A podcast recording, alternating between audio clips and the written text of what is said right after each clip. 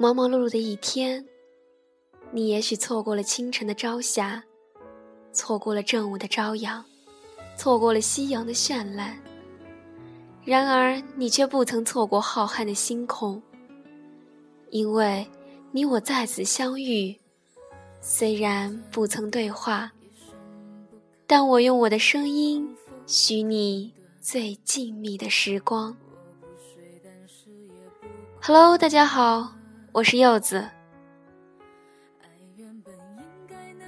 我很少认为自己优秀，小时候是学不会哭泣。卖乖懂事，得不到大人的夸赞和奖赏。长大一些，读书又不是最好的，又不善交际，老师和同学很少关注自己。这一路走来，跌跌撞撞，或许猛然间发现自己非常喜欢播音，又发现，在做这件事并且有才华的人。多如过江之鲫。时间让我认识到，我是一个不漂亮、智商也不高、缺少天分又不够努力的人。跟现在的朋友聊起小时候的事，他说，小时候觉得自己非常特别，一定和别人不一样。他认为自己的身体里没有器官。是独立而不同的个体，但有次生病需要照 X 光，他在医院里看着片子，非常失落，因为他发现他自己与其他人没有什么不同，相同的构造，相同的器官，他第一次体会到沮丧这样高端的感觉。不知道你是不是也有这样的经历？有许多让现在的自己发笑的想法，并认为当时的自己幼稚而且荒唐。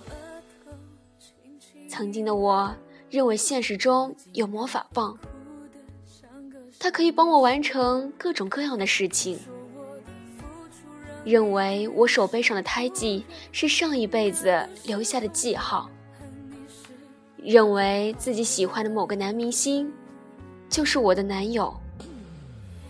认为外星上肯定有其他人存在，生活在那个世界的人都可以看到我，诸如此类。然而，随着长大，我发现这些认为统统都不成立。有一段时间，我非常不开心，觉得自己一无是处，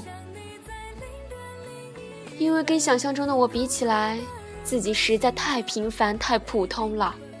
简直就是一汪大海中一滴小水珠，大家都发现不了我的存在，我很难过，难过于我怎么会是这个样子？为什么上天如此的不公平？这个发现，貌似是有残酷的。我真的难以想象那些跟我们一样年纪的人。已经叱咤在娱乐圈，受到众多人的披星戴月。我佩服那些口才超棒、逻辑思维超强的人。为什么他们的世界和我们如此不同？而我只能默默地坐在教室，盯着幻灯片。歇息的时候，通过他们的微博看看他们的行程，舔舔他们的美图。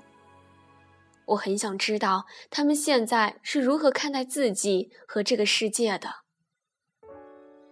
即使自己做不了明星，为什么我身边的也没有人是明星呢？至少也让我可以感受一下明星的同学嘛。长大了的我知道了平凡的自己与他们的区别，有的只是自己也可以努力的改变，并做一些不平凡的事情。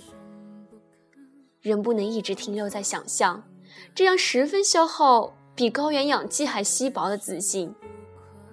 一旦失去自信，在不知创造并且怀疑自己的情况下，是很容易窒息的，会被平凡的生活扼住脖子，透不过气，然后放弃挣扎的能力。我慢慢的放过自己，知道自己没有超凡的能力。我没有让别人看我一眼就能记住的容颜，也没有拥有使别人一听到我的声音就震撼的感觉，也没有通过自己不懈的努力得到别人对我成绩的认可。时间会让人的身体成熟，但也会带来思想的空虚。身体像一件单薄的容器，经不起敲击，很容易敲碎。思想如钢铁、石块、泥沙，每增加一些知识，就像在容器里投入一些贴补壁面的材料。慢慢的，躯体和思想相称，才能变得坚不可摧。我不想成为像气球那样的，一旦遇见现实锋利的针尖，就会被扎破。即使别人不来扎破你，总有一天，自己也将干瘪。我知道自己需要钢铁、砖块和泥沙，要不断修炼。这也让我不经意间想到《青春修炼手册》这首2014年红遍全球的神曲。向明天对不起，向前冲，不客气。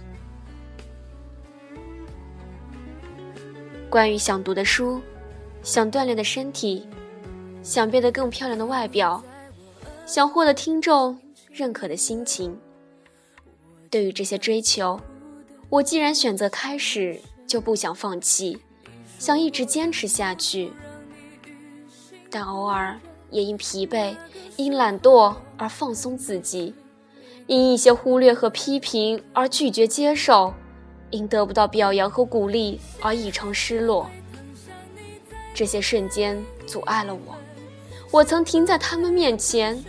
因为害怕陷入危险，可是有什么比平庸更危险的呢？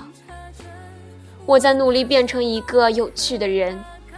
当内心出现懊恼、烦躁、犹豫、愤怒的时候，我都劝告自己，不要这样。生活还有许多有意思的事情需要去做。烦躁就坐下来看风景，疲惫就停下来听音乐。孤独，就读治愈的故事；愤怒，就听听我的声音。把每一天的经历都仔细感受，发呆、快走、被碰撞、受委屈，同情生病的虚弱者，爱慕漂亮的明星，期待一场愉快或悲伤的恋情，这些都是我在做的事情。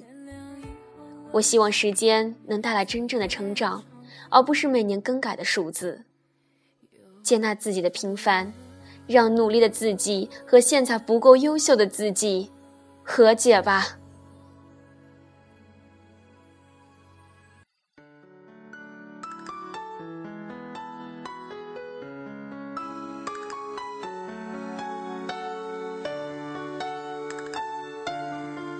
给你